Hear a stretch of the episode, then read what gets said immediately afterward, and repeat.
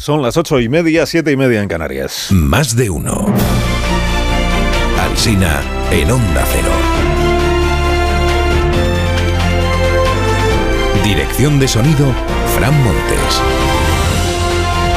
Producción, María Jesús Moreno, Marisol Parada y Alicia Eras.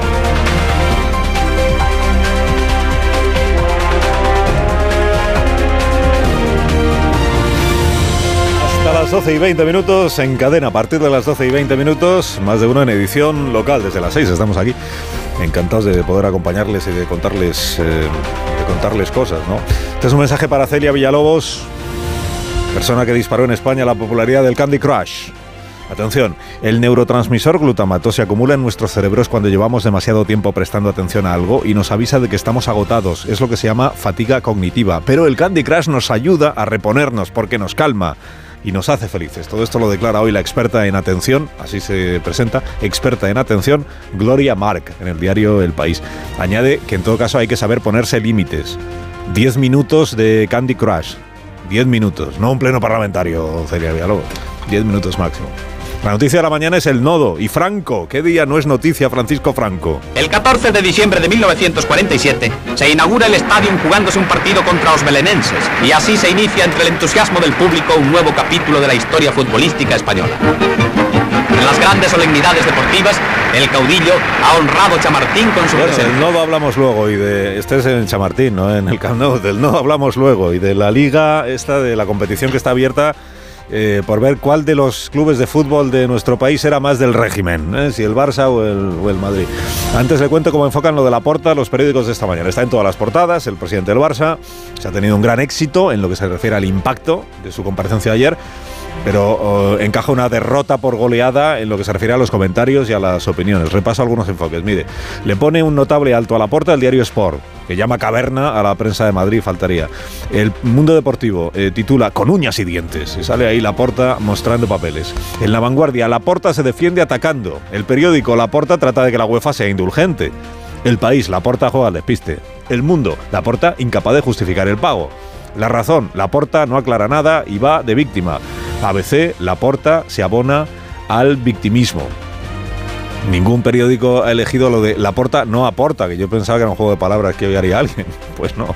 El marca lleva aportada, lleva lleva en portada a Joan Laporta, la portada, pero lo lleva muy relegado porque la apertura para el marca es Stanford Bridge, o sea, el partido de esta noche. Y lo mismo ocurre con el diario As que dice que Joan Laporta remete contra el Madrid, pero en realidad abre edición con El terror de Inglaterra, que es el partido de la Champions. Editoriales sobre este asunto veo en El Mundo, que es quien más espacio le dedica al caso, que dice, la rueda de prensa fue indigna, el presidente Laporta es colaborador necesario y encubridor del mayor escándalo del fútbol español. En el país, el destinatario real de los 7 millones de euros no fue el hijo, sino el padre, Negreira. Escudarse en presuntas campañas de, de descrédito se concilia mal con la evidencia de esos pagos. En ABC Editorial también, la verdad, con visos de ser muy corrupta, sigue oculta. Y en La Vanguardia, Laporta pudo aportar transparencia, pero no lo hizo. Sabemos, dice La Vanguardia, que el Barça pagó a Negreira grandes cantidades, pero seguimos sin saber lo que Negreira ofreció a cambio. Ricardo Colmenero escribe sobre los papeles que presentó ayer el presidente del Barça. Dice, después de dos meses registrando sus propias oficinas, fue como cuando en la vida de Brian entra una legión romana a registrar el mini piso de los rebeldes y al rato sale un romano con una cuchara de madera como único botín. Vivienda, las 50.000 viviendas que hoy va a movilizar, como dice la terminología oficial, movilizar el Consejo de Ministros. El más crítico con este asunto hoy, el confidencial. Trampantojos y medidas recalentadas, titula su análisis Ruth Ugalde, que explica que se ha presentado como novedad algo que no lo es. Una media verdad que lleva al engaño, esto de las 50.000 viviendas. Ayer acuérdese que le preguntamos aquí a la ministra si estas 50.000 son las mismas que se prometieron hace dos años o no, con lo fácil que era responder, no, no, son nuevas. Lo que respondió la ministra fue una cosa muy larga. El español cuenta hoy que está enfadado el PNV, da igual cuando leas esto, porque la ley invade competencias autonómicas. Esto también lo dice Ayuso, por cierto. Y porque se le entrega a Bildu otra baza electoral. Y aquí las bazas electorales las reclama para sí siempre el Partido Nacionalista Vasco, el de la relación histórica y estratégica que dice el presidente Sánchez. Hoy los diarios regionales explican cuántos pisos tiene la Sareb en su zona de difusión. El norte de Castilla dice, el Banco Malo no encuentra salida para 2.800 viviendas en la región desde 2013. A ver si ahora lo encuentro. El Heraldo dice, el gobierno regional advierte que la Sareb solo cuenta con 132 pisos en Aragón para entrar a vivir, que es una forma de decirle a Sánchez, búscate otra solución porque está aquí no... El diario Sur de Málaga dice, la Sareb dispone solo de 100 viviendas de alquiler en Málaga capital. Y en Ibiza aún hay menos, lo cuenta última hora. En Ibiza son tres los pisos que tiene la Sareb. Tres. Este, este y este. Uno, dos y tres. Yolanda Díaz dijo que Pedro Sánchez tiene cosas machistas, que Marruecos es una dictadura, que no tiene un pase haber cambiado la posición sobre el Sáhara Occidental, que el ministro Marlasca debería haber seguido a su casa. Todo esto lo dijo cuidando la coalición. El PSOE evita el choque y no pide que rectifique nada, destaca el mundo. Moncloa reprocha irresponsabilidad a la vicepresidenta, dice el diario ABC. Se la habrá reprochado en privado porque... Con quien ha perdido la paciencia el PSOE es con Irene Montero, Dice hoy el diario ABC, citando fuentes socialistas, va a votar lo mismo que Vox. En lo de la reforma del solo sí es. Votar lo mismo que Vox para Irene Montero debe ser como que se abran las puertas del infierno algo parecido. La razón cuenta que en la Moncloa no ven acertado que Yolanda Díaz la emprenda a golpes verbales con Pablo Iglesias, que se equivoca en la estrategia. En el país leo que afines a Yolanda Díaz admiten que sus palabras no facilitan la unidad. Y en el The Objective Leo que al PSOE le tiene preocupado la vaguedad de Yolanda Díaz. No dice nada, solo dudas y silencios. Todo esto lo dice el PSOE, pero no. Ya le digo que no en público, sino en privado. Escribe Raúl del Pozo hoy. Yolanda es tigresa de papel. Tan naif que propone como rey a Iñaki Gabilondo. Pablo ha pasado por un ataque de golatría de la persuasión a la coacción. Debe esconder el piolet, aunque seguirá siendo la chispa que encienda la llama a la izquierda del PSOE. Escribe Julián Quirós, de sumar nada. La izquierda está en la resta, en la pelea y en las puñaladas por la espalda y de frente. Misma tesis en el artículo de Jordi Juan. La pugna dice no va a tener un vencedor. Acabará teniendo perdedores y quien más puede perder se llama Pedro Sánchez. Martí Blanc escribe hoy que el artículo que en realidad le gustaría hoy publicar solo tiene cuatro palabras. Allá se las compongan. Dice, cuando hayan decidido si parten peras o se arrejuntan, que nos avisen. A Sergi Parmies le resultó decepcionante lo de Yolanda en Évole. Describe Parmies a la invitada como representante de un nerviosismo risueño empáticamente hipertrofiado que desde el feminismo autoproclamado actualiza los vicios de la falsa modestia. Por cierto, no hay torta solo en la izquierda, ¿eh? Vox se rompe a un mes de las elecciones, dice hoy en portada el diario Montañés es Vox Cantabria lo que se rompe. La mitad de la dirección ha dimitido por discrepancias con las listas. El Xavier tiene 65 años, sufría de fibrosis, necesitaba un pulmón nuevo y se lo pusieron en el Valdebrón de Barcelona, usando, y esta es la noticia, una técnica novedosa que evita abrirle el tórax al paciente. Se hace una incisión de 8 centímetros encima del diafragma y por ahí se saca y se mete todo. Se saca el pulmón averiado y se mete el pulmón nuevo. La prensa se fija hoy sobre todo en el robot que se ha encargado de lo de meter y sacar, pero el mérito de esta historia lo tiene Íñigo Rollo, que es como se llama el médico que vio lo que los demás no veían, que la técnica que se usa para la cirugía subsifoidea podría servir también para el trasplante. Esto de hacer una incisión sin abrir el tórax. O sea, el robot será un crack, pero el robot lo maneja un médico. Hay pueblos que se han quedado sin cajero automático, usted lo sabe, pero cuenta hoy la Independiente que están a punto de llegar los cajeros marca blanca. La patronal bancaria está en ello, sea un cajero sin oficina bancaria y sin banco concreto. Es el, cajero del Santander o del, del BBVA o de la Caixa, no, es, es el cajero. Pues el cajero del pueblo. La inteligencia artificial de Google ha aprendido bengalí por su cuenta, esto lo ha contado la compañía. Ha aprendido bengalí sin que nadie se lo enseñara. El cerebro digital es un misterio, ha dicho la dirección de Google. Qué tranquilizador este mensaje. Que no sabemos cómo, pero ha aprendido bengalí. Y termino con la viñeta del roto que hoy podría ir dedicada más que a políticos, a comunicadores. Dibuja el roto a un tipo con dos bocas, que dice, con la boca pequeña digo lo que pienso y con la boca grande lo que los demás creen que pienso.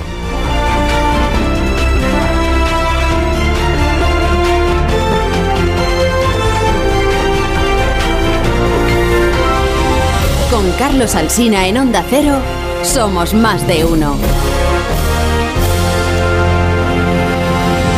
Cosas cuanto más sencillas mejor, por eso en este programa amamos las patatas y todo lo que nace de ellas, su sabor, su versatilidad, su naturalidad. Las patatas de patatas hijolusa. A ver esa foto, decir patata. ¡Hijolusa! Es que decir patata es decir hijolusa. Por eso, cuando nos busques en el supermercado, dale la vuelta al envase y encuentra nuestra marca para garantizarte una gran calidad en tu mesa. Patatas hijolusa. Amamos las patatas.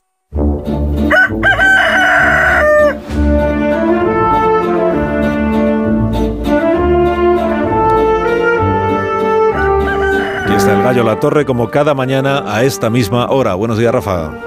Buenos días, Carlos Alsina. Pedro Sánchez anda haciendo la penitencia por el sí es sí mediante la fórmula de la disculpita, que es aquella que empieza con el célebre condicional si alguien se ha sentido ofendido. Hay algo más importante de lo que carecerá su petición de perdón, además de la gallardía, que es la reparación del daño causado. De hecho, el acto supuestamente de contrición ni siquiera viene acompañado de una asunción de responsabilidades, que es como en política se suele pedir disculpas cuando las disculpas son sinceras.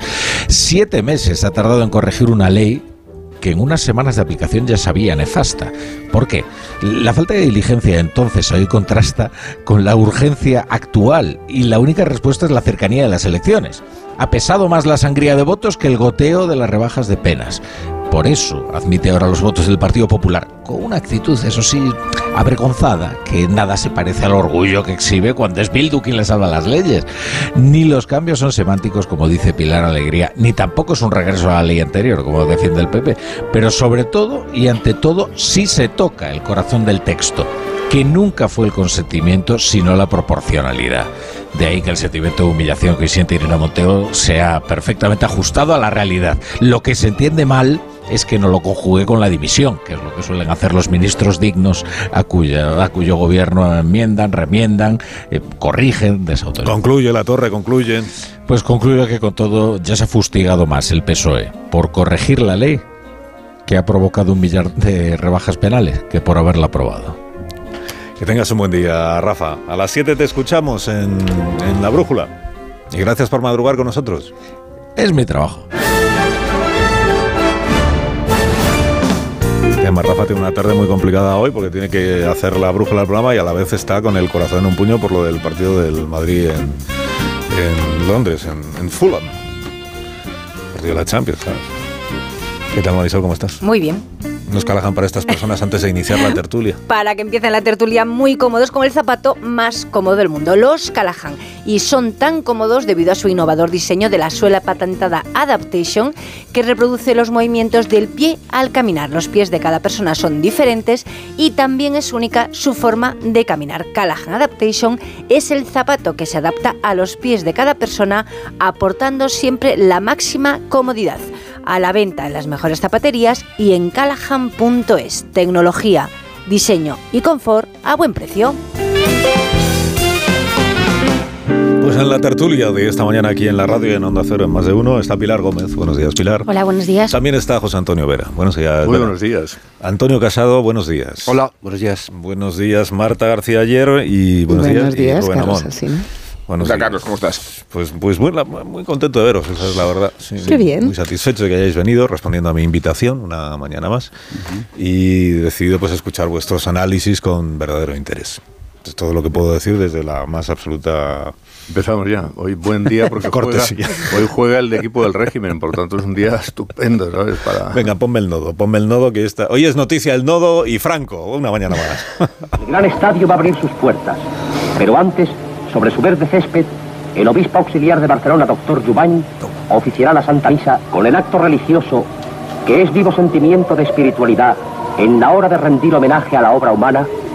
El ministro secretario general del movimiento, don José Solís Ruiz, inaugurará en nombre del jefe del Estado el estadio del Club de Fútbol Barcelona. Vale, pues este es un pasaje Acompaña al de... señor ministro el delegado nacional de Educación Física y Deportes, Claro. señor Elola. El hola. Sí, pues este es un pasaje de, y suena el himno de España. Y, bueno, este es un pasaje de la inauguración del Camp Nou, eh, 24 de septiembre de 1957. Asistió naturalmente José Solís Ruiz, como hemos escuchado, el ministro secretario general del movimiento. Este es un pasaje del nodo que ha incluido el Real Madrid en un vídeo que difundió anoche en respuesta a lo de Joan Laporta. Como Joan Laporta dijo, el equipo del régimen, que por otra parte es un tópico que arrastra o que acompaña. Hombre, algo de verdad ahí también, ¿eh? Todavía no he dado la oportunidad de que Perdón. comentéis, eh, Vera. O sea, y además te recuerdo que estás aquí como, como comentarista eh, ecuánime, riguroso, neutral. y no como eh, socio del Atlético. Madrid. vestido de blanco. Es importante Vera, ¿eh? esto, Hay que decirlo claro. también. Entonces, volviendo al, vídeo este que he hecho en Madrid, incluyen este pasaje, pero luego además eh, dicen otras cosas. Por ejemplo, que el Barça le entregó a Franco la insignia de oro y brillantes y su nombramiento le nombró socio de honor en 1965, que condecoró varias veces más al dictador que el Fútbol Club Barcelona fue salvado tres veces de la quiebra, hoy diríamos rescatado, por el régimen franquista. Y luego hace inventario del palmarés cosechado por el Barça durante el régimen franquista. El régimen franquista duró muchísimos años, desgraciadamente, para este país. Y claro, durante esos muchísimos años pasaron muchísimas cosas. Se inauguró el estadio del Camp Nou, como hemos escuchado. Se inauguró el estadio de Chamartín, el estadio que hoy es Santiago Bernabéu, como también hemos escuchado antes. Y ahí eh, asistió Franco a la inauguración. Y por eso estamos en, y ahora sí os doy ya pie a que podáis cada uno defender vuestros colores, eh, ahí, eh, ahí estamos en una competición, digamos, poco deportiva entre el Barça y el Madrid eh, respecto de quién era más del régimen. O sea, a cuál de los dos clubes mimaba más el régimen franquista. Eh, gracias a Joan Laporta, que es quien puso en circulación ayer esta historia. El Madrid parece que la quiere seguir con la respuesta que ayer difundió. Eh, seguramente porque a Joan Laporta le interesa que hablemos más de quién es el equipo del régimen en lugar de eh, por qué cobraba Enrique Negreira padre, pero bueno. Entonces ahora ya sí, si queréis decir alguna cuestión sobre mm, si el Madrid era muy o poco, mucho, muy franquista, poco franquista, si el, el régimen franquista era muy del Madrid, poco del Madrid, era más del Barça que del Madrid, más del Madrid que del Barça. ¿Alguno queréis intervenir? Eh, Vera, desde la posición eh, No, rojiblanca. una posición. de- yo creo que todos eran del régimen. Desde luego, el Barcelona, hay muchísimas fotos y fotos eh, publicadas en los eh, periódicos más importantes de aquella época, desde luego en la portada de la vanguardia. Eh, cada vez que el régimen hacía un acto en el Nou Camp, pues eh, evidentemente esto era un notición y ahí no existía solamente, eh, sabes, los, el, el- el ministro Solís y otras autoridades del régimen, sino que asistía a la plana mayor del Fútbol Club Barcelona, que también era del régimen, como es lógico. En aquella época todos eran del régimen y efectivamente el Barcelona pues recibió muchas ayudas y fue rescatado porque, bueno, pues porque era importante que el Barcelona, que un equipo relevante, estuviera compitiendo con el Real Madrid, que hombre, también es verdad que cuando se dice que es el equipo del régimen, yo creo que era por aquello de que ganaba muchas Copas de Europa, aquellas cinco primeras Copas de Europa, ¿no? Que, que algunos dicen que realmente no eran Copas de Europa, ¿no? Porque eran... Esto lo dices tú, ¿no? Algunos. No, no, no te- no te escondas. algunos, eran como torneos, como el, tor- el torneo. Bernabéu, ¿no? Pero en fin, oye, eran lo que eran y efectivamente como las ganaba siempre en Madrid, pues esto los eh, culés eh, aprovechaban para decir que era porque lógi- lógicamente no sé si los árbitros, eh, no sé si los árbitros, pero el régimen siempre apoyaba Está al Real Madrid. poniendo en boca de los culés lo que piensan los atléticos con lo de las copas Los, de- de... los atléticos, ¿sabes qué pasa? Que no somos el equipo. la- no- la si hay- Champions. El Barça es el, ese digo equipo del régimen, porque lo es, en cualquier caso, el régimen catalán, ¿no? Independentista, etcétera. Y el Madrid podría ser lo de aquí. El, el Atlético no es equipo de ningún régimen. Bueno, cuidado que nos pueden, José Antonio, que ojo, nos pueden ojo. relacionar con el año que fuimos el Atlético de Aviación, que era el equipo es, del claro. ejército. Exactamente. Y además con ese apellido Atlético tiene. Aviación mejor ejército No, a ver, y hablo de coyunturas. Es que Todo en mundo tiene un 36 pasado. años de dictadura todo era franquista, eh, pero porque, Lo que no se exilió, sí, o murió. porque el franquismo ocupaba todas las capas de la sociedad, de la economía y de la vida deportiva, desde la familia del Pino, ¿no? Por citar eh, las alusiones con que la prensa de la izquierda critica a los del Pino como Ah, cuando el- el forjaron Ferrovial, estaba pensando ya en el otro. digo. pero esperar hasta, hasta el último delantero centro que Franco utilizaba como argumento de propaganda. Creo que si vamos a plantear el debate ahí, estaremos dando la razón al éxito de la estrategia de la Porta. Bueno, pero Porque la estrategia de la Porta, de lo que se resiente, no es de lo que haya oscuro, es de lo que hay evidente.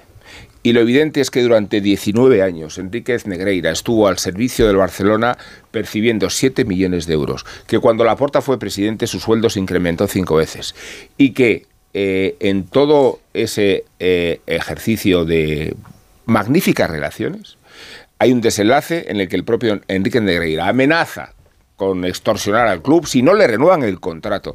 Eh, estas no son evidencias ni de Hacienda ni de la Fiscalía, son hechos probados y acreditados que exponen hasta qué punto resulta totalmente infantil e improcedente hablar de la conspiración del Madrid, hablar de Franco y eh, eh, tratarnos de convencer de que si el que se ocupa de todas las fechorías es el hijo, no tiene nada que ver con Enrique Negreira. Esta idea no, es que no fui yo, fui el hijo. Pero como si el hijo no fuera su sangre y fuera su prolongación, o como si no fuera un apéndice de sí mismo. Bueno, hay muchísimos paralelismos entre las explicaciones que daba ayer Laporta, más que para justificar, eh, pues para, para hacerse la víctima, eh, con las estrategias que siguen los partidos políticos cada vez que tienen un escándalo de corrupción. Y por si faltaban paralelismos en la manera de, de explicarse, ahora los tenemos también en la manera de acusarse de franquistas. es otro paralelismo más. Pero bueno, hay, lo hay también en la afición y en los votantes. La presunción de lealtad del votante que va a preferir que le tomen el pelo a que haya ninguna rendición de cuentas eh, y atacar al partido contrario, también lo estamos viendo ahora en los clubes de fútbol, en, en el Barça y en, y en la idea de que la afición va a estar con el Barça, le digan lo que le digan, que parece una tomadura de pelo. Eso al final tiene mucho que ver también con la corrupción. Eh, si desde dentro no se exigen mejores explicaciones y se compra el discurso victimista, pues también la afición o los votantes tienen alguna responsabilidad en la falta de transparencia de las organizaciones a las que votan o a las que aplauden. La mimetización con el discurso político es escandalosa. A mí me ha recordado ayer, me parece que fue en el año 2009, cuando estalló el caso Gürtel, una comparecencia de todo el equipo, de Rajoy, de todo el equipo del Partido Popular, diciendo que esto había sido una conspiración del ministro Rubalcaba, de la vicepresidenta Teresa Fernández de la Vega y del fiscal general Conde Pumpido. Dijo, esto no es un, un, eh, caso de corrupción eh, del PP, sino contra el PP. Eh, quiero recordarlo porque se parece bastante, ¿no? Bueno, hay muchos más, muchos más ejemplos. Hay- me refiero a la técnica, de, a la técnica defensiva, Sí, ¿no? Puyol la usó de mucho víctima, compre- sí, y todos, yo creo que en general. En de general. es. ¿Y qué es, qué es lo que queda en el fondo? Eh, ¿Qué sensación eh, causa en el fondo? Pues comentar esto, que nos toman por idiotas, que nos toman por idiotas. Y, no, y respecto a lo de antes, José Antonio, yo te quiero recordar, lo, lo ha apuntado de paso eh, Rubén, que originalmente el partido que nació muy pegado a la causa franquista fue el Atlético Aviación, fue el Atlético de Madrid. El Real Madrid era el muy ejército, republicano. no, era el ejército. Era muy republicano y hay una, hay una, hombre, justamente, franquista al ejército. ¿Dónde vamos a llegar? No era franquista para nada. justamente un impacto en la memoria dramática de los madrileños que habían sufrido los bombardeos de la aviación. en Getafe, lo mismo que en Alcaliz, que en Barcelona. recordemos que el episodio. Tiene que ver con la precariedad de las plantillas de entonces No, ya y cómo se fundieron solo para cuajar un equipo entre una institución eh, que estaba diezmada por la guerra y otra institución que también lo estaba. Eh, y fue un matrimonio efímero. ¿eh? Hay una A figura si- fundamental. Si quien ha mencionado hay- Aviación, pero no vamos a hacer de Atleti. No, eh, no, la no, ya lo bafe sé. ahora. Además va a No, estar, no, sí. la Porta va a estar encantado de que tengamos este debate sobre qué Es equipo lo es, el que más quería él, es franquista, que claro. Tienes razón, Antonio, que el Madrid en, en su momento era un partido muy re- un club muy republicano. era muy republicano. Era muy y del luego régimen hay una republicano. figura que es la de- del régimen Sí, republicano. pero se se, parece se a- transformó rápidamente. que se parece a la Porta, pero no es la Porta, que es Saporta, Raimundo Saporta, que era un judío sefardí, que era la mano derecha Sí. de Bernabéu, diciendo, en la república hay que ser republicano, en la monarquía hay que ser monárquico, y en el franquismo hay que No ser le falta franquista. razón. Yo pensé que este- la bomba de humo de la porta eran los 43 CDs que tenía encima de la mesa, pero la verdadera bomba de humo es esto del franquismo, es lo que No, mejor no, le ha eh, no, funcionado. es, es una manera de objetar el argumento que ha utilizado eh, Sí, la Porta, sí, sí. por, por lo visto. Sí, pero no me digáis que lo de los favorito. 43 El CDs no era una franquista. tomadura de pelo. Hombre, fíjate quien te lo, quien te lo, te lo dice precisamente un, un barcelonista como Sí, yo, que se avergüenza Eres un de barcelonista verdad de que- Madrid, que, es diferente. Eso no tiene nada de que que ver. haya gente que utilice ese tipo de argumentos como ver, que ha y, utilizado y ayer. Pero una cosa, Antonio, nadie como Joan Laporta ha convertido, transformado un equipo de fútbol en un apéndice de la causa independentista. Nadie como él, ¿eh? O sea, y ha habido casos, has mencionado tú esta mañana el de Puyol, esta idea de que de Vázquez Montalbán, de que el Barcelona y, lo- y sus aficionados son el ejército civil de, del movimiento independentista, todas estas connotaciones identitarias que refuerzan la antipatía del Barça en muchos ámbitos, precisamente por su connotación política, sobre todo se han exacerbado con Joan Pero Laporta, más, a- muchísimo. pero más allá de la identificación eh, política, que es verdad que, que el Barça, eh, la porta lo ha utilizado, yo creo que seguimos sin, sin saber eh, lo importante que es dónde está el dinero, si había árbitros que, que cobraban. eh, aparte, y algo fundamental para mí es en lo deportivo, eh, no está pasando absolutamente nada. Es decir, Eh, está claro que el Barça estaba dopado durante un tiempo y, y eso yo creo que, que es necesario que, que, se esclarezca porque hay una parte deportiva que, que, tiene que investigarse más allá de lo que la porta diga de los franquistas o no, que son el resto de, de equipos. Pues ahí la UEFA ha hecho algo. Los jueces, los jueces, la jueza bueno, hay una o, parte, la, o, la, UEFA. Porque, hay una eso porque es. si esperamos que nos lo explique el club, que, si esperamos que nos lo explique la porta, estamos apañados. Vera no, y pero la No, UEFA- Sofía, pero yo quería añadir una cosa más también con relación a lo que ha dicho Marta, me parece muy relevante. Es decir, aquí está ocurriendo una cosa, que la afición, los votantes, pero no solamente la afición, los votantes, sino que también la prensa, mm, mayoritariamente la prensa Sí. catalana, en lugar de tratar de mm, esclarecer la verdad y de ver lo que pasa, lo que están haciendo todos es cerrando filas y diciendo que, bueno, eh, que esto pues es normal. Es decir, a la afición, a los votantes y probablemente a una parte de la prensa, le parece bien que se pagara Negreira. En la prensa catalana hay de todo. ¿eh? Bueno, hay gran parte de la prensa y, y parte ya La cosa es la prensa deportiva. Está, que, que está cerrando eh, filas absolutamente con Prensa deportiva con- sí, con pero para prensa deportiva en Barcelona y, Y- en Madrid es prensa Hooligan. Y la, hooligan. no, y la prensa política tampoco No, la- mete mucho el dedo. en el- este la alguien les vanguardia- tendrá que decir que eso es contraproducente, de verdad. La vanguardia Es hoy mismo en la editorial, lo he contado yo antes. la- hoy, hoy dice que la porta lo que tiene que hacer es transparencia y que ayer no Claro. la hizo. Que lo que tiene que hacer es presentar, mm, sostener sus argumentos en evidencias. Es no que en, si no puede, ¿qué va a hacer? no en decir 19 que años de cooperación. trataba con el hijo. La vanguardia hoy se pregunta por los 7 millones de Enrique Claro. Negreira, entonces Eso ¿por qué es, los cobró? pues O sea claro, está. Cómo los, además, entonces cómo iba sacándolos ¿Por de cajero. Es que hay hechos que son, o sea, en este caso de verdad, lo, lo- lo evidente es lo escandaloso. No lo que hay detrás, es lo, lo evidente.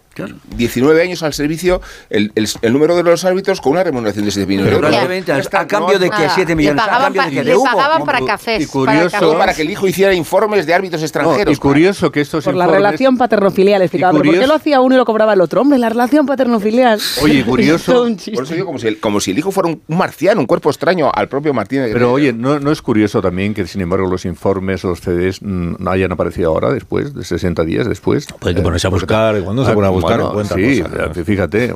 También no- alguien puede pensar, Pero pensar además- que han sido pero construidos. es que la porta, después. la porta Sí, cualquier es una- explicación que dé que no está eh, dando ninguna, eh, está contaminada. Es que eh, la, la información ya contrastada dice que la porta subió eh, la cuantía que se le daba a este señor y que durante la etapa de la porta eh, se intensificó aún más, bueno, vamos a decir los chanchullos entre comillas estos. Entonces, a mí la porta, pues no sé, debería haber dimitido ya cuando salió el caso.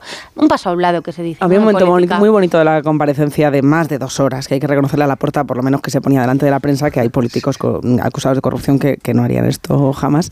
Nos lo podía haber cuando se refería a la compliance, como si fuera un, Sí, un, un, no sé, un Como si fuera De, como ah, si fuera Siri, Pero, Oye, pero usted compliance. volvería a hacer esto. Eh, y decía, bueno, yo lo que me diga el departamento de compliance. ¿Pero ¿Le parece ético contratar a un, a un directivo de los árbitros en activo para asesorarle? Bueno, eso lo que me diga mi compliance. Yo qué sé. A mí lo que me llama la es atención ético y lo que es no. que un asunto pausa. que ha destapado la agencia tributaria, porque en realidad es la agencia tributaria, en realidad arremete contra, el Real, contra el. Real Madrid, contra Tebas, contra el presidente de la Liga. Pero, ¿qué tiene que ver el Real Madrid con, eh, con, con el, con el escándalo? Hombre, porque se ha Insisto. personado y ya eso no se puede. Sí, es verdad. En el caso del Madrid, porque se ha personado. Pero, Bueno, pero, pero personado- pero el origen es la agencia pero está- tributaria. no, contra la agencia tributaria no ha claro dicho ni media palabra. Pero está muy claro, tú te tienes que... Bueno, pues nada, que la tienes- porta haga otra rueda de prensa metiéndose con la agencia tributaria. También lo hará, en todo Pero caso. tendría su lógica. el- Lo lógico que Pero es con que- la UEFA no, ¿eh? que en la Champions No, no, sí no, quieren con la estar. UEFA ni tocarla, No, ¿no? Champions, el Barça ya no sabe lo que es eso. Bueno, ¿Qué mejor, qué mejor no manera que defenderse que atacando al Real Madrid? Pues ya está, esto es lo que hace, para, porque sabe que esto se lo van a aplaudir allí. Los Sí. atléticos incluso. Que tampoco cabe sorprenderse mucho, digo de que el señor Laporta reaccione como un partido político, porque el señor Laporta es un político. Laporta Es un dirigente político que toda su vida ha hecho política y que de hecho se presentó a la, Y de a la hecho- selección, yo creo más de una vez, con aquello que se llamaba solidaridad eh, por escaños, la independencia. Era. lo hizo. Solidaridad por la independencia, en la época de Pilar Raola y todo aquello. Vizca el ¿no? Barça sin Estelada y sin la Los O sea, cánticos de. Laporta es un ver, político dirigiendo un club de fútbol. lo- y viceversa, porque los, Y sus los comportamientos son de- cánticos de dirigente político. libertarios en el minuto 17-14 evocando Ah. el saqueo de la ciudad eh, histórico. Claro. La, el Catalonia is not Spain, que es- aparecía espontáneamente en los graderíos cada vez que jugaba el Barça un partido Los internacional. Puyol repartiendo silbatos, acordaros, que a- a ver, pagaban. el Barça llegó a vestirse de señora porque no se podía vestir de estelada. Todo el rato, Pero, sí. pero integralmente. O sea, quiero decir que, que- que el uso nacionalista identitario del fútbol conoce su mayor expresión contemporánea en el Barça de la Porta. Que luego lo, que luego lo los demás. es un dirigente político independentista. Claro, que sin- A pesar de que los colores- de los, pero es la desgracia de los culés, de verdad. Como la desgracia de los atléticos fue tener a Jesús Gil. O sea, es que obligarte a identificarte con tu presidente es una Madre desgracia y una tragedia. Y en este caso Ahora requiere sí que un ejercicio de credulidad, ¿no? Los argumentos de la porta requieren tal ejercicio de credulidad que el aficionado del Barça nada tiene que Pero, ver con pero eso. Son son, muy, son muy fáciles porque es el mismo ejercicio que han hecho siempre los políticos independentistas catalanes, que es envolverse en la bandera de Cataluña y en la catalanidad. La bandera de Cataluña es la del español, que es el azul y blanco, que es la del Roger del Llúria. No la otra, que es del el Cantón equipo de Berna. Rufián, el equipo de Rufián. Suiza, son colores suizos, los del Barcelona. Pobre Antonio se está echando las manos a la cabeza. Las estoy nueve de la mañana, pasar ocho en más- Canarias. Si el Barça tiene una entidad y Y ahora termino, mismo volvemos, sí. es la holandesa, ya que está tan de moda en los Países Bajos, corta, corta. por la forma de jugar. Corta, corta, corta, corta. Más de uno en Onda Cero. Carlos Alsina. Más de uno en Onda Cero.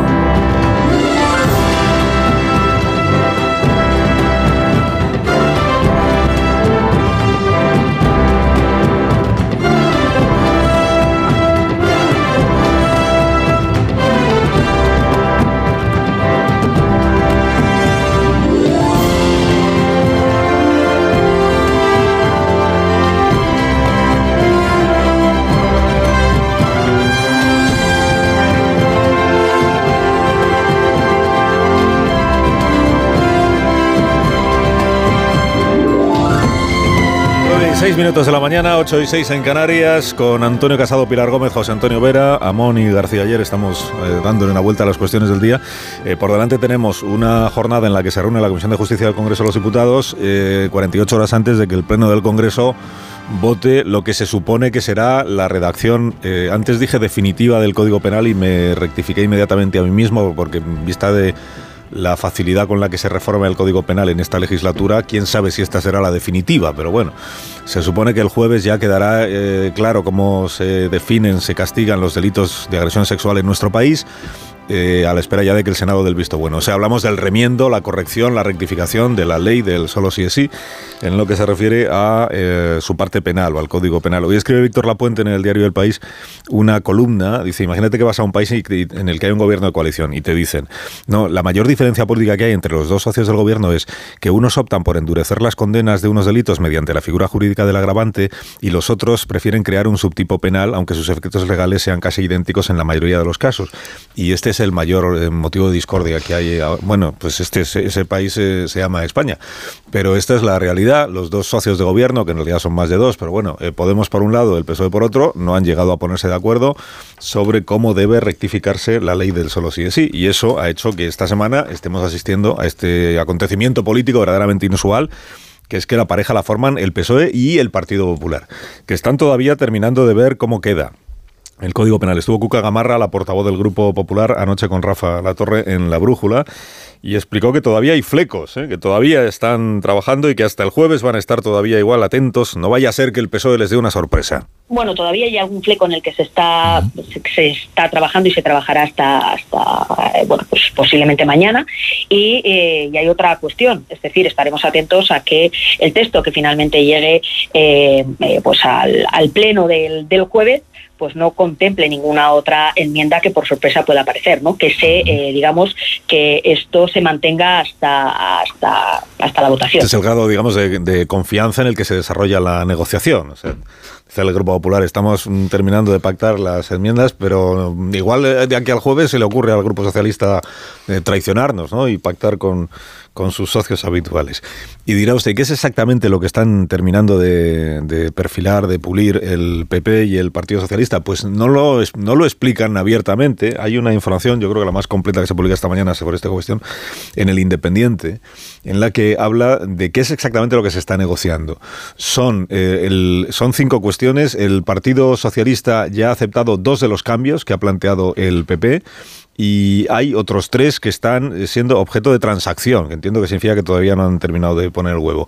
Eh, ya sabéis que el Partido Socialista dice que son solo cuestiones técnicas. Semánticas, dijo ayer Pilar Alegría, la portavoz de la Ejecutiva Socialista. Semánticas, como si la semántica en el Código Penal no tuviera importancia.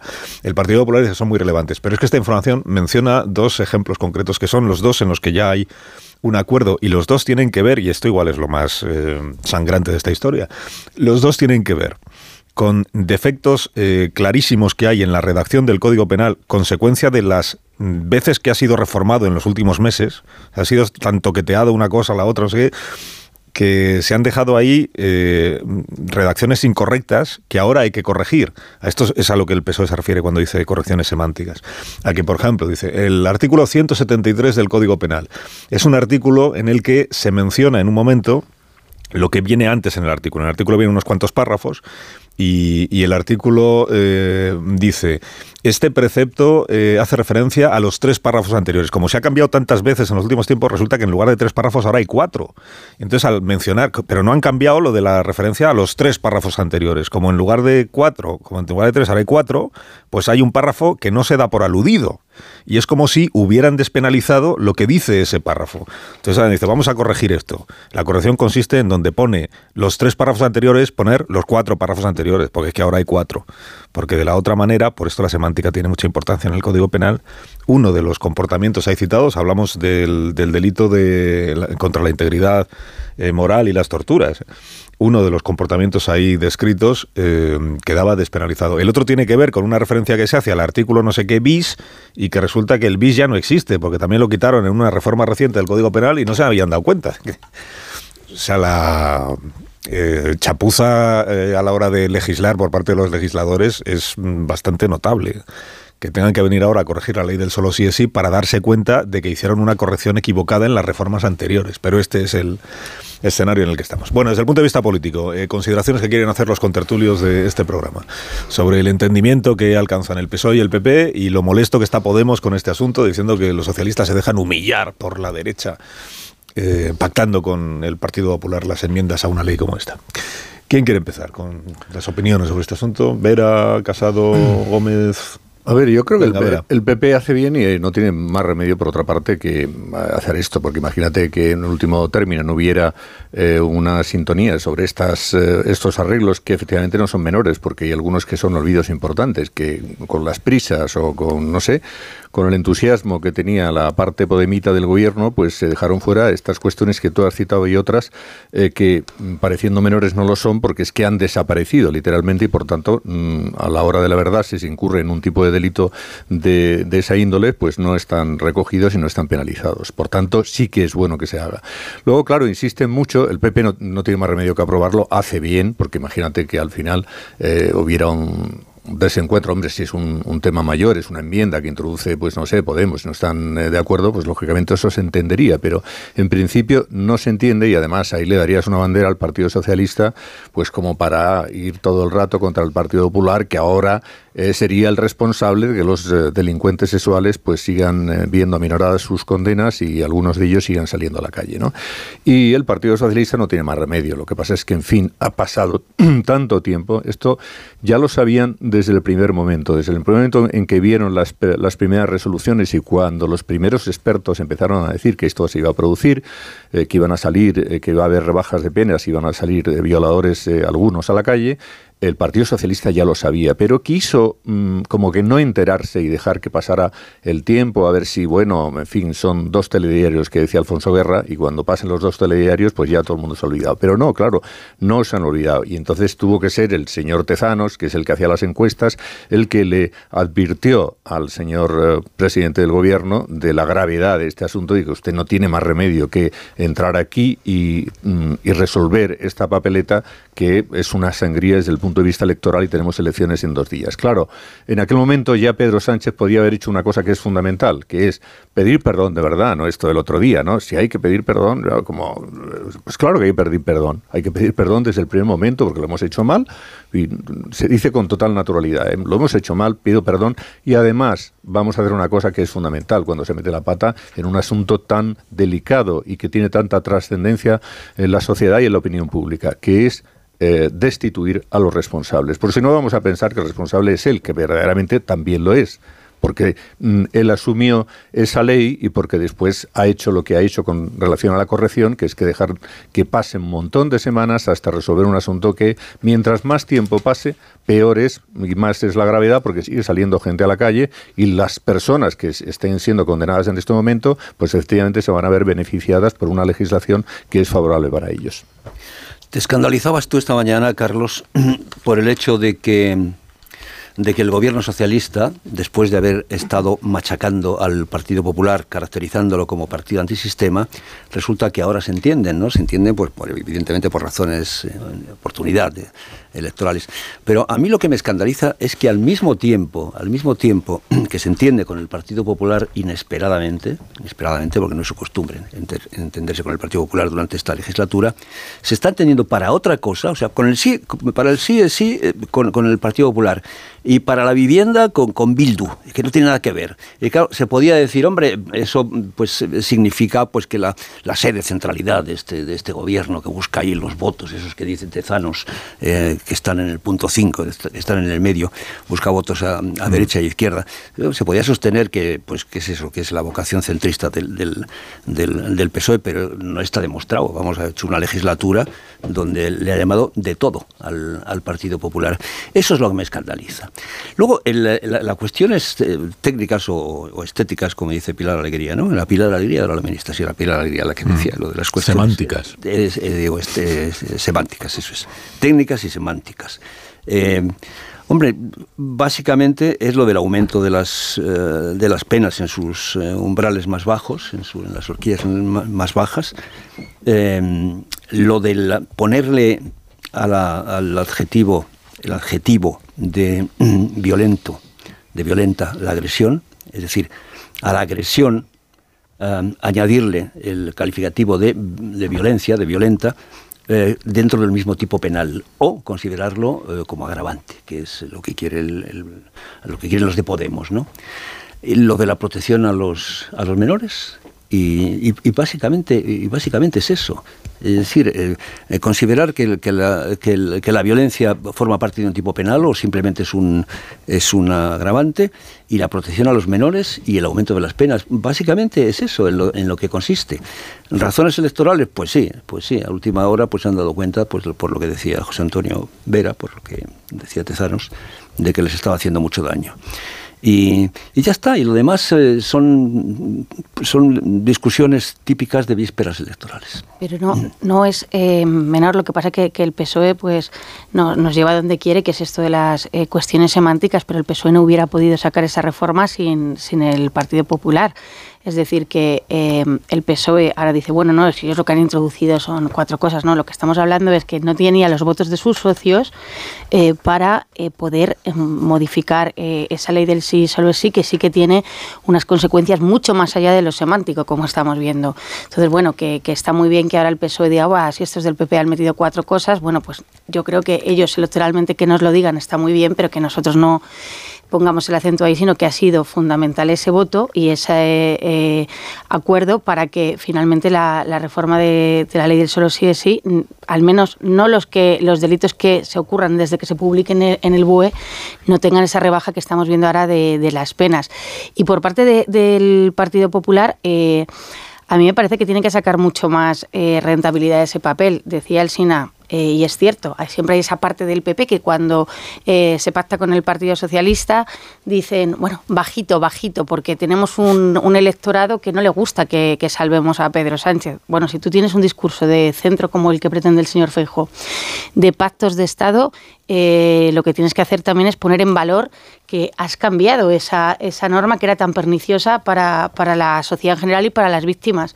Y igual que la señora de Bildu sale allí diciendo que ella es la señora que ha, hecho, eh, bueno, una chapuza como se está viendo parece ahora, lo de la ley de, de la vivienda, pero ella políticamente considera que le es rentable en el Partido Popular pues tiene que decir, nosotros hemos sido capaces de cambiar esto y, este es el camino. Queremos pactos con el Partido Socialista y cuando el Partido Socialista eh, pacta con el PP, pues hay mejores medidas que si no lo hace. Yo creo que es eso. A mí esta cosa de un poquito, pero, pero sí, entiendo que, que Sánchez lo haga porque tú bien lo has dicho, él tiene otros socios Pero el Partido Popular aquí no ha habido solo una cuestión semántica. Sin esos votos no se hubieran podido cambiar nada. Totalmente de acuerdo, pero es que a Sánchez también podría seguir esa misma estrategia en vez de dejar que Podemos esté insultando al Ya. Partido Socialista. Es, Pero es que eh, Sánchez va a necesitar de Bueno, pero Podemos está acusando al PSOE de pactar con la derecha cuando Podemos en realidad va a votar lo mismo que la ultraderecha, porque los que se van a negar a ese cambio de ley son Vox y Podemos. El PP podría estarle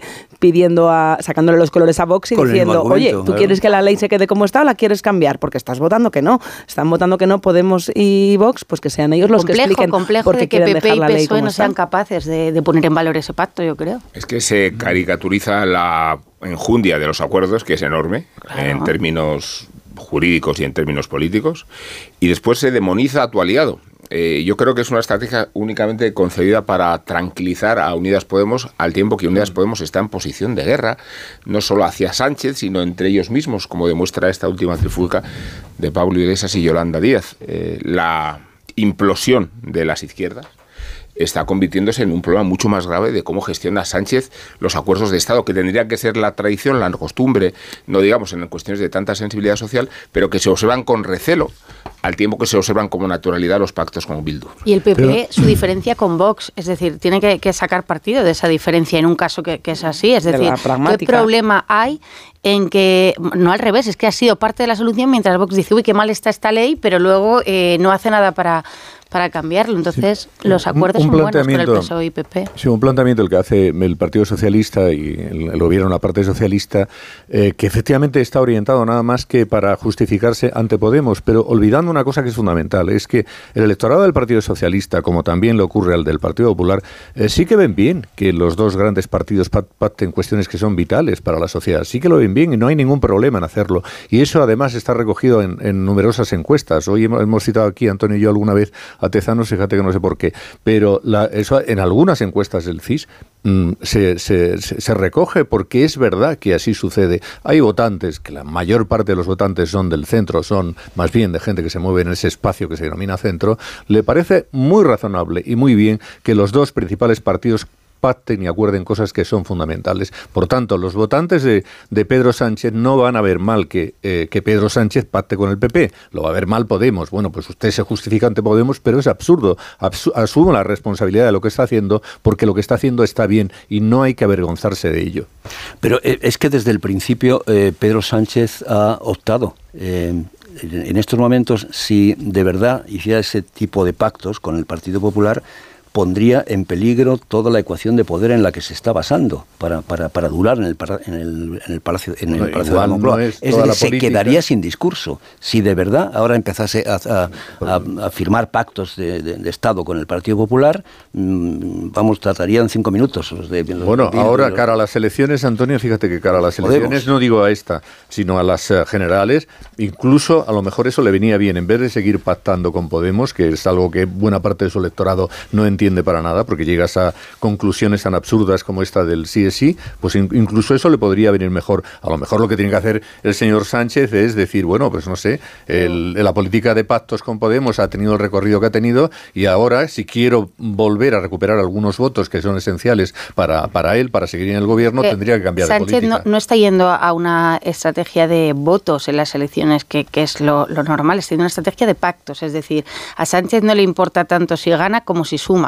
Y, por lo tanto él ve que sus únicos aliados, que, ahora es el problema que está teniendo con la crisis eh, total entre Yolanda Díaz y, Pablo Iglesias, eh, vuelven a ser RC, Bildu y los partidos que se presentan en la izquierda. Yo insisto que a mí el que me llama la atención que no sea eh, más... em, optimista a la hora de vender el pacto sea el Partido Popular. ¿Por qué? Porque es lo que tú estás diciendo, la centralidad. Estás diciendo, nosotros somos un socio fiable, señor Sánchez. Si usted hace las cosas, eh, como diría Feijó, para la gente de bien, pues aquí nos va a tener. Hombre, supongo que lo hará Pilar. Espero que lo Cuidado. haga. Espero que sean inteligentes y se den cuenta de que tienen que, que, que Pues capitalizar estamos viendo que no, esta- no se está capitalizando mucho. Bueno, Yo pero espero que hoy se capitalice. esperarán al jueves. Ya, ya lo harán, ya lo harán. Esperarán al jueves que ya lo harán, porque, en Bueno, fin, quizá tengan un poco miedo de que les engañen, ¿no? Como les pasó con el Esto, Consejo del claro, Poder Judicial. Esto, bueno, también, pero... esto también puede ocurrir, que tú saques pecho y empieces a vender una cosa y luego en el último minuto... Pero entonces siempre, hacen- siempre quedará mal Sánchez. Entonces es lo que yo creo que, que es bueno eh, decir algo que han estado haciendo todo el rato la campaña diciendo con toda la razón que era un desastre, pues cuando tú arreglas el desastre, que no, lo que no quede aquí es lo que estábamos hablando y todos aquí, no, si esto es una cosita semántica, y al Claro. final va a salir el PP diciendo, es una cosita semántica. No, gracias a esos votos se puede aprobar la enmienda, el Claro. cambio que ha hecho el PSOE. Y respecto a esto que decías tú antes, José Antonio, de la posibilidad de que el, el PSOE descubra que electoralmente le viene mejor, le vendría mejor de cara a una nueva legislatura pactar cosas con el Partido Popular, pierde toda esperanza. En estos momentos el Partido Socialista no está jugando a ganar Estás las diciendo a elecciones. García Paje también vamos esto, a ver, ¿no? Yo no digo Pierde que, toda yo no digo que esperanza. su política que tenga que ser la de pactar y cara a unas elecciones no. Una cierta lo que- aproximación, lo que, vamos. Lo que, lo que sí tienes que cambiar un poco es la política. Es decir, esta, esta cuestión de al final estar comprándole el discurso todo el rato a Podemos y, así, y sacando leyes podemitas. Pero está en eso, hombre, puede Claro, cambiar Podemos por Yolanda, pero es lo mismo. Es decir, él está jugando a mantener la ecuación esa. Por una vez Sí. que va a ser sincero No en en- esta no a ganar campaña, las Sánchez. elecciones. Dices, tú dices, vale, porque lo importante para ti son los pactos, pero bueno, para llegar a los pactos tú tienes que llegar con cierta fuerza. Y si, y si no tienes fuerza electoral porque has hecho, una, has hecho una política absurda de entreguismo completo al podemismo, etcétera, pues al final tu resultado es menor y por tanto vas a tener menos fuerza para pactar luego con los... Confían con en la fuerza de Yolanda. Ahora hablamos sin, de eso. sin pasarse demasiado, por eso dice Ahora hablamos de eso. Pachi López dice, pero que no sea tan PSOE, por favor, que no sea tan PSOE, que sea un poco más del lado de Podemos eso. para Eso dice Pachi. Eso dice Pachi López, sí. Siempre se lo decimos que no sea tan PSOE. Porque es que, claro, si, si eh, acaba mm, pescando los mismos caladeros que el Partido Socialista, hemos hecho un pan como unas tortas. A ver si va a ser ¿no? mejor que Sánchez. Antes era muy podemita y ahora muy Claro, se socialista. van a dar cuenta.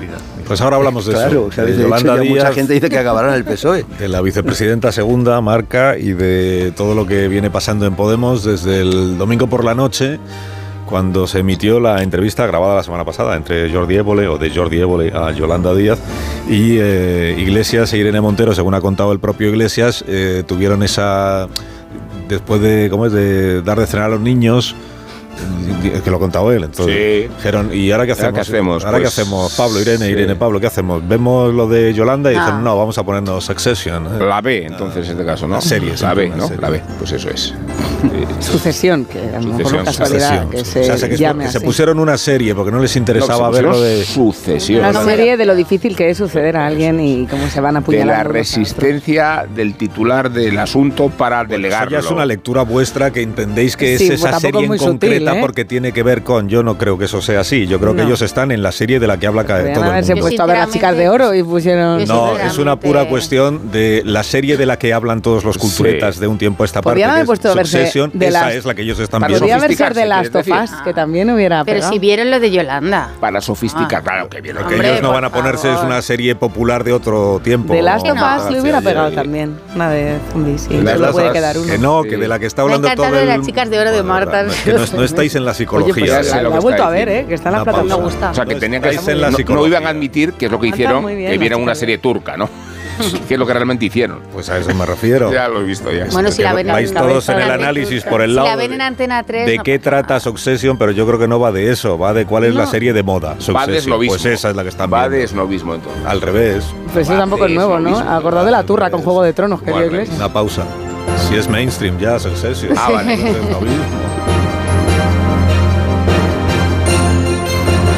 Más de uno.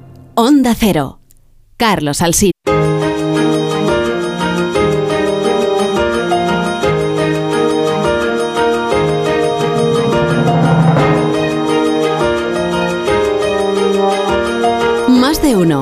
Onda Cero. Carlos Alsina.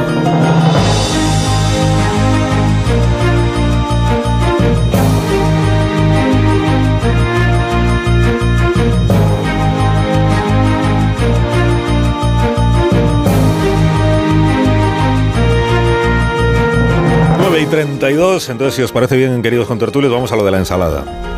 Venga. Ensalada de, ¿cómo has dicho? De Que Pablo Iglesias. ¿Cómo, ¿Cómo has dicho? Que obleas. da Yo no, lo diré, decirlo. yo no lo diré porque no me parece una expresión bonita. Como es un comunicador de prestigio, no como nosotros. Vale, yo no soy un, Lo podemos no soy un colaborador, yo soy el comunicador. Son los términos específicos, ¿no? Que utilizó Iglesias. Utilizar otros sería Ensalada de palos, en lo este que caso, sí. pretendía decir. Pero palos no es literal. Bueno, qué? ya, pero no es lo... Somanta, ¿no? No se puede decir sin Es H. que no es lo mismo. Una, yo creo que no es lo mismo una somanta y una ensalada, porque yo creo que en la ensalada participan todos. Mezclado además, ¿no? Ensalada están, están todos ahí en, el, en la melé. Volquete de obleas. Pues en el volquete No, de obleas. Eh, Bueno, entonces vamos a ello, que es eh, a raíz de lo de Yolanda Díaz el domingo con Jordi Évole. Bueno, dijo muchas cosas la vicepresidenta. Algunas de las cosas que dijo, por cierto, cuentan hoy varios periódicos que en el Palacio de la Moncloa, claro, no han gustado, pero tampoco van a salir en público a decirlo. Por ejemplo, no tienen que ver con su relación con Pablo Iglesias, tienen que ver con la política exterior española. Por ejemplo, Marruecos. En Marruecos dice Yolanda Díaz es una dictadura. Dice, bueno, eso un comentarista de un programa de radio igual lo dice y no pasa nada, pero la vicepresidenta del gobierno de España, Por favor, dictadura, igual, Marruecos. igual Marruecos, justamente que es el gran mérito que Sánchez se atribuye de la buena relación con Marruecos, igual no es un ejemplo de lealtad a la coalición y al presidente Sánchez, pero bueno, esto en público no lo van Pues a si decir. todo lo que claro. dijo Yolanda lo que preocupa es que diga que Marruecos es una dictadura, estamos bien. Bueno, yo creo que es de lo más preocupante que dijo desde el punto de vista del Partido Socialista Gobierno de España, porque el- Es es la la vicepresidenta, es. o sea, eh, Sí. tú, tú imagínate si lo hubiera dicho Feijó lo que le estaría diciendo el ministro Álvarez. Y además es falso. Pero es que lo ha dicho la vicepresidenta segunda del gobierno de España que presume de tener una relación mejor que nunca con Marruecos precisamente por haber cambiado la posición sobre el Sáhara Sí. Occidental. Y lo que ha dicho la vicepresidenta es que si ella gobierna volverá a cambiar la posición respecto del Sáhara Occidental. Y esto mm, puede parecer una tontería, pero en Marruecos estas cosas las apuntan. Si se las apuntan a Feijó, no se las van a apuntar a Yolanda, por si acaso llega al gobierno. ¿Qué más ha dicho eh, Yolanda Díaz? Que tiene que dimitir el que tendría que haber dimitido el ministro Grande Marlasca por el asunto de la valla de Melilla. Y dices, hombre, la vicepresidenta segunda eh, exigiendo la dimisión de un miembro del gobierno mm, es una situación un poco anómala, un poco, un poco anómala.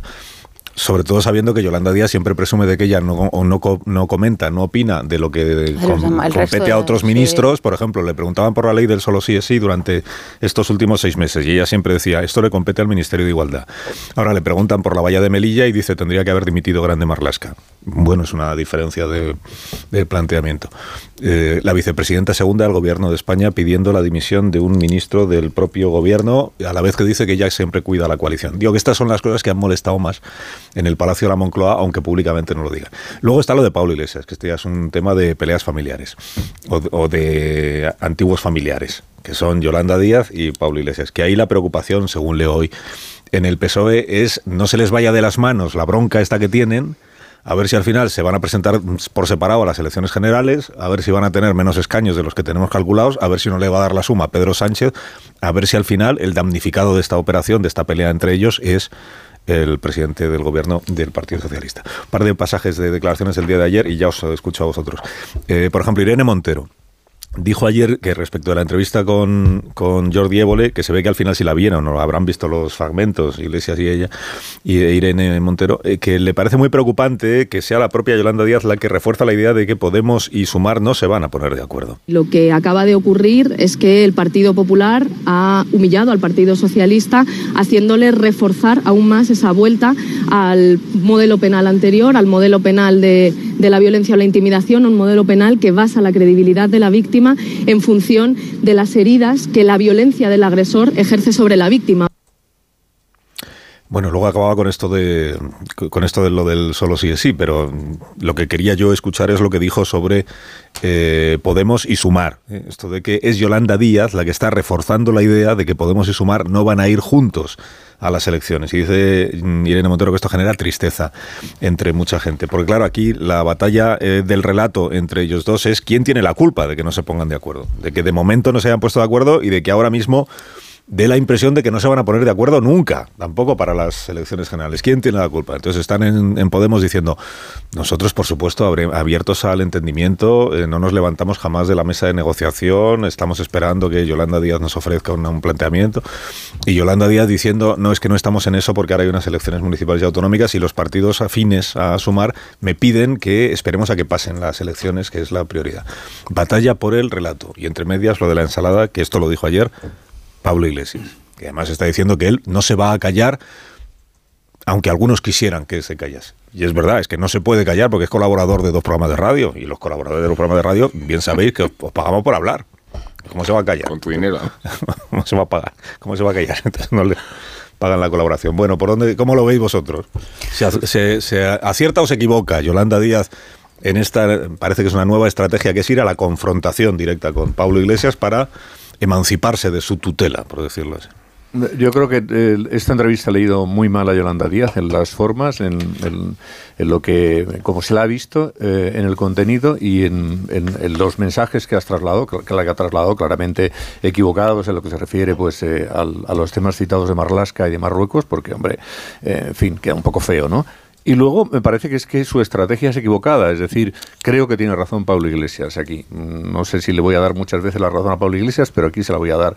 Es decir, lo que tendría que intentar eh, hacer en este momento Yolanda Díaz es un acercamiento a Podemos y tratar de conseguir de que los votos de Podemos efectivamente suben en las próximas elecciones, porque si no ella, ella no va a tener la fuerza que debería tener. Y está haciendo una cosa que además me parece mal. Es decir, mm, eh, tampoco no has mencionado el tema de las, eh, las menciones que ha hecho, que hizo al, al asunto del machismo de Pablo Iglesias y del presidente del gobierno. En realidad, se- yo creo que que como no quiso entrar en la confrontación directa con Pablo Iglesias, pues metió también al presidente del gobierno, pero se estaba refiriendo exclusivamente a Pablo Iglesias cuando hace esa mención al, machismo. Bueno, mm, muy bien, si vale, si, si todo eso está bien, pero cuando te designó, ¿por qué no dijiste que era que me pareció un comportamiento machista esto de designarme? En fin, esas son las contradicciones que ella tiene. Y tiene más contradicciones porque ahora son las elecciones y dices, yo no quiero entrar ahora en campaña electoral, pero sí que vas a tener que entrar en alguna campaña electoral, porque en Madrid, por ejemplo,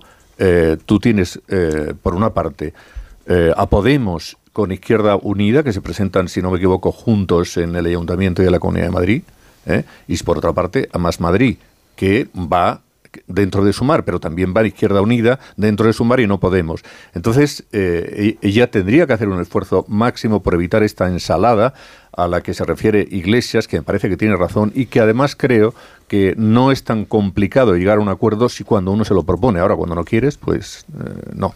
Y lo malo es que ese mismo argumento, exactamente el mismo argumento, es de ida y vuelta. Los dos lo emplean. ¿Qui- eh, ¿Quién es el culpable de, que la izquierda vaya hacia la balcanización? Eres tú. Y el otro dice lo mismo. No, no, eres tú. Las eh, eh, elecciones eh, primarias, no, si nosotros la queremos, ¿no? si nosotros también. Es, es, es, una- es absurdo, absolutamente. Pero yo creo que no tiene vuelta atrás. Respecto a lo que dice José Antonio, yo también creo que a mayor exposición va a languidecer la estrella de, de Yolanda, a medida que vaya apareciendo más en público. Porque en contra de lo que ella dice, de que se viene la política a resolver los problemas de los ciudadanos, cada intervención, por lo menos eh, a nivel mediático, por lo menos a efectos mediáticos, acabamos resolviéndolos, resolviéndolas, eh, las intervenciones de, Yolanda, hablando de personas, hablando de, intenciones, procesando las intenciones del, otro, hablando de lo que ha dicho tal líder, hablando de las siglas, eh, etcétera. Mm, El otro día, vamos, ni en Magariños, ni el otro día en, lo- en- Podemos, o sea, ni uno ni el otro, ah, mm, silencio total sobre, sobre, sobre los verdaderos problemas de los ciudadanos. Al final, ¿de qué hemos terminado hablando? De si es machista o no es machista eh, Iglesias, de si se van a unir o no se van a unir. Pero mm, las colas de la sanidad siguen ahí, el colegio de los niños sigue ahí, el pago de las hipotecas sigue ahí, las colas de la administración, la lista de espera en la, en la sanidad, mm, la corrupción, etcétera. De eso no se habla, no, se habla. De repente ahora el, el- el gran tema es el ninguneo de, de Yone Belarra, es decir, de la, de la líder de, de Podemos a la que a la que desprecian, a la que menosprecian, porque no existe en sus, eh, en sus apariciones ni la parte de Yolanda, la parte de, de Sumar, ni la parte de- de Yo- Podemos. ¿A qué viene ahora? ¿A qué viene ahora el- el Iglesias a decir, yo hago todo lo que me dice mi jefa, yo hago todo lo que me dice mi secretaria general, me ha encomendado que, que, que dé el do de pecho en los, Pues a- en los a- medios? a disimular un ¿A qué viene esto? A De- de- disimular. después de tanto Pues a tiempo... responder a la Claro. atribución de machismo. Sí, Dice pero- aquí pero- machista es Yolanda Iglesias, que Pero- está Yolanda. Yolanda Iglesias, sí, muy bien. Pero, Carlos, pero es que ya, una se- cosa. ya- no, ya- y ya termino. De verdad, eh, ha acabado mimetizando todos los comportamientos de la vieja política, este señor. Ta- El nepotismo, el hiperliderazgo, el, ahora también el machismo, ¿no? Pero, Pero no solo de la vieja no. política, sino del propio Iglesias. Eh, lo digo porque este Yolanda Iglesias es la esencia de la situación en que se encuentra la propia Yolanda Díaz asumiendo O Yolanda todos Sánchez, los según. clichés, todos los clichés de Iglesias respecto a la autoridad, respecto al providencialismo, que, que es que de verdad que estas figuras mesiánicas aparecen con la misma fuerza que desaparecen y no parece haber escarmentado a la propia Yolanda Díaz el estado, yo creo, etéreo en el que se desenvuelve, porque los demás fenómenos políticos están más o menos tasados, han ido a las urnas, han tenido que jugarse el tipo en circunstancias más o menos convencionales, pero Yolanda Díaz es un misterio integral. No conocemos ni su fuerza, ni su repercusión, ni dónde puede conducirla Pero- el acopio Ah, ah. de facultades y adjetivos que esa misma se coloca para, para hacer de ella misma un estado de campaña permanente. Me, pa- me vais a perdonar, pero a mí de verdad me parece una tomadura de pelo que sea Pablo Iglesias el que salga a decir que la ensalada de hostias, alguien tenía que decirlo, eh, no ayuda a la unidad de la izquierda cuando Es él, lo que sí, lleva claro. haciendo desde que salió de Podemos es él ningunear a la secretaria general del partido del que él mismo fundó y luego salió y a- luego a la candidata que él mismo designó y eh, luego se arrepintió.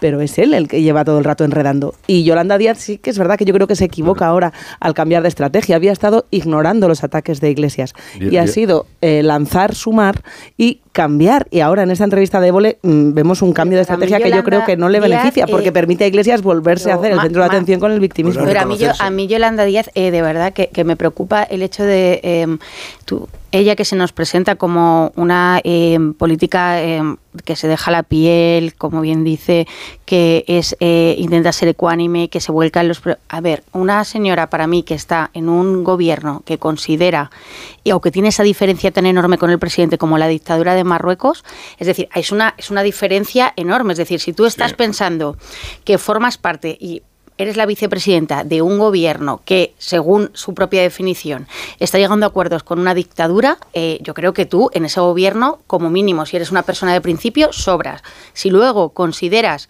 que estás en un gobierno donde hay un ministro que por un tema nada menor, como es lo de la valla de Melilla, que no se han explicado eh, las muertes de, los inmigrantes, son temas tan eh, importantes que no son unas diferencias menores ni semánticas que diría Pilar Alegría, sino son temas tan importantes que a mí realmente, si tú quieres eh, mantener tu integridad como político, lo primero que tendrías que haber dicho es yo, eh, en el momento en que tenemos una relación con una dictadura de como la que tiene Pedro Sánchez, que es que no es una relación eh, menor, es que es una relación eh, que él cultiva y que está deseando. Y lo que más nos venden es, nos ha invitado a cenar eh, el gobierno de, Marruecos. Entonces, eso a mí ya me parece que te inhabilita un poco como proyecto nuevo de, de política nueva, porque ¿qué le afeamos siempre o qué afea ella a Irene Montero y a Ione Belarra y al propio... Están aquí en el gobierno pese a que están todo el rato diciendo que están en contra. Bueno, pues tú acabas de decir dos temas, Mollares, que estás en un gobierno donde hay un ministro que consideras que debería haber dimitido por lo de la valla de Melilla y que estás en un gobierno que tú piensas que está eh, conchavado, porque es que la relación que hay con Marruecos es la que hay, con una dictadura. Entonces a mí ya, a partir de aquí, ya luego, bueno, entre la guerra que tienen ellos, por supuesto que Iglesias es el que siempre ha... eh, tirado eh, piedras contra la propia Yolanda Díaz, pues porque como ha pasado siempre, se le ha escapado. se le Pero ha sí, escapado. Pero eso, es, yo pero eso creo- es deliberado, Pilar. Yo creo que esta, estos ataques inesperados al, al Partido Socialista son precisamente por la necesidad que tiene de marcar perfil Bueno, y de ya, pero es que estamos hablando más- de una vicepresidenta del gobierno. Claro, Yo el es que día no que estemos en campaña... No. Es que bien, estamos en campaña, estamos Bueno, en sí, campaña. pero, Tienes es unas que- lealtades que vienen en el cargo. Yo digo que, sí, que que ¿Qué lealtades si las ministras de Podemos han acusado de fascista al? Muy bien, las de Podemos, pero Yolanda Díaz hasta ahora... Es el mismo gobierno, Pero Yolanda Díaz ahora. hasta ahora se nos presentaba como otra cosa y ella era la que regalañaba, entre comillas, a- bueno, es que Ione y no, no tienen no tienen ese perfil de ministro, no saben, eh, ellos, ella se- decía era diferente, ella era la institucional de esta parte del Sí, pero eso gobierno. hasta yo voy a Podemos decir una cosa. Yo creo que Pablo Iglesias no es aquí. Yo creo que no es el culpable. Ah, no, pero yo os para hablo del gobierno, es nuestra Yo- yo vicepresidenta del gobierno. Yo creo que Pablo Iglesias tiene razón. Y es que y tiene razón él y Yolanda y, y Belarra y, y Montero. Tiene razón en esta trifulca que tienen con Yolanda Díaz. ¿Por qué? Pues porque no, porque se les está ninguneando y ellos son una pata relevante y por tanto tú tienes que tener en cuenta si puedes decir. bueno, ¿Cómo yo de voy- relevantes son? Lo veremos en las urnas claro, el 28 de bueno, mayo. Ellos en Claro. ese momento Ese es el fondo en de la cuestión. son relevantes. Sí, Yo te bueno, y cosa, Ciudadanos. el control de las listas. Ahora. Bueno, uno, por favor. No, no creo para nada que el resultado vaya a ser el de Ciudadanos en el caso de, Pa- de Pablo Iglesias, que puede, puede tener mucho menos suelo. Pero Acuérdate que Yone Belarra, no algo- Pablo Iglesias el que Bueno, es igual, ya sabemos que el que, que, el que realmente El candidato dicta en. El que dice la estrategia es el señor Candidato aún no está anunciado, candidata. ¿eh? Puede, puede, Tiene que hacer las primarias y todo eso. Sí, sí, además incluso nos pueden sorprender, ¿no? Porque La candidato- General. Puede volver a ser Pablo Iglesias el candidato perfectamente. ¿eh? Sí. Yo insisto. O pueden en hacer que- algún fichaje. en que esta, este ataque a, Amames. a los socialistas por, por parte de Yolanda es para ganar votos en la parte de votantes que jamás votarán al PSOE por la izquierda. Bueno. es decir, en quitárselos. Pero en Antonio, que quitárselos tiene al que haber unos límites cuando haces punto de vista- campaña siendo vicepresidenta del gobierno. Unos límites, no de llamar dictadura a Marruecos eh, o decir... eh, Es un gobierno de coalición, son dos fuerzas, son, son dos componentes. Bueno, yo no- el sí. peligro, que me parece que lo hablábamos antes, ya no sé si dentro o fuera del micrófono, era que se aproxime demasiado al PSOE, porque entonces. eh, ah, Pero eso, acaba está- eso es estrategia electoral. Claro. Pues y, y de estoy lo hablando de estrategia No, electoral. Pero Pilar está hablando de la un institución. razonamiento institucional. Claro, yo estoy claro. hablando de la institución. Yo no, yo estoy hablando de, de las elecciones que vienen, que se van que a no se le- repartir cartas. que no- sí, Pausa. pero bueno, que no se les olvide a esta señora que es vicepresidenta del gobierno. Pues se les olvida Es vicepresidenta del gobierno porque No. la nombró Pablo Iglesias. Se les Eso es, olvida lo que no se, continuamente eso las- es lo que no se le olvida a Pablo Iglesias y ella sí prefiere que se olvide.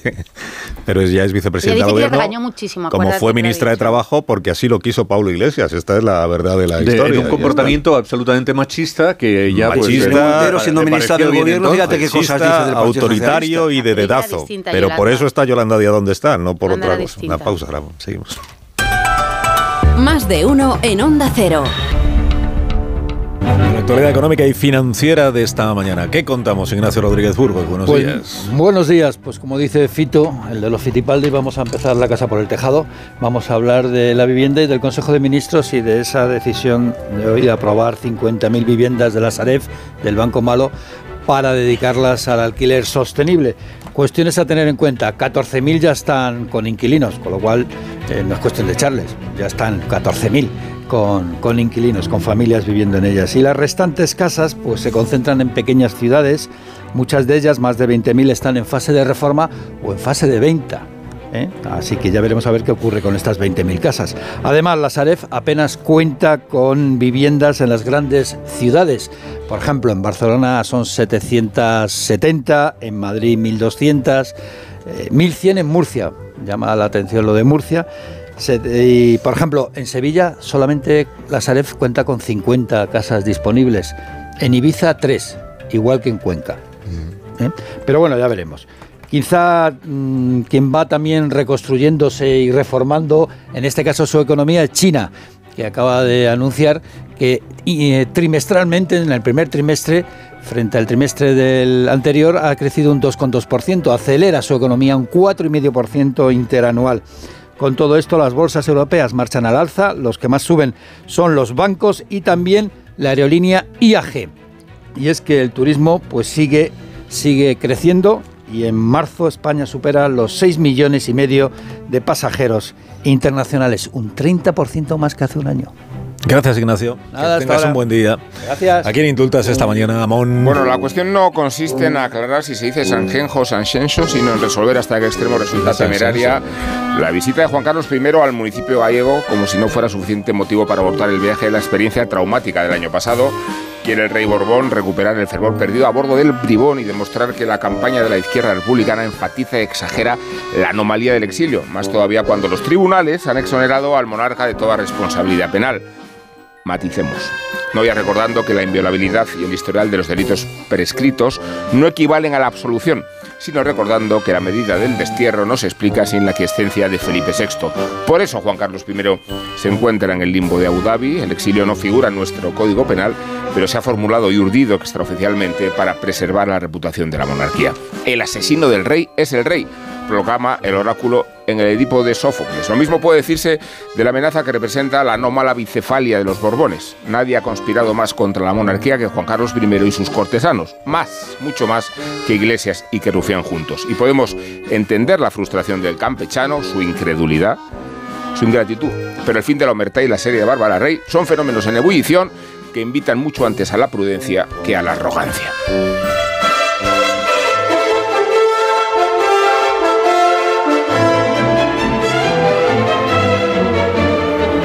Pues llegados a este punto, si Marisol Parada lo tiene bien, unos Callahan y se van los contertulios. Para que sepan lo que es caminar con el zapato más cómodo del mundo. Y el secreto de Callahan para ser tan cómodo es su innovador diseño de la suela patentada Adaptation que reproduce los movimientos del pie al caminar. Los pies de cada persona son diferentes y también es única su forma de caminar. Callahan es el zapato que se adapta a los pies de cada persona con la máxima comodidad. A la venta en las mejores zapaterías y en callahan.es. Tecnología, diseño y confort a buen precio. Que tengáis un día espléndido. Adiós, José Antonio Vera. Buen día. Adiós, Pilar Gómez. Adiós. Adiós, Antonio Casado. Hasta luego. Adiós, Marta. Hasta mañana. Adiós, adiós. Paso mañana víspera de viernes. Adiós, Amón. Hasta mañana. Prácticamente estamos en verano, prácticamente, prácticamente.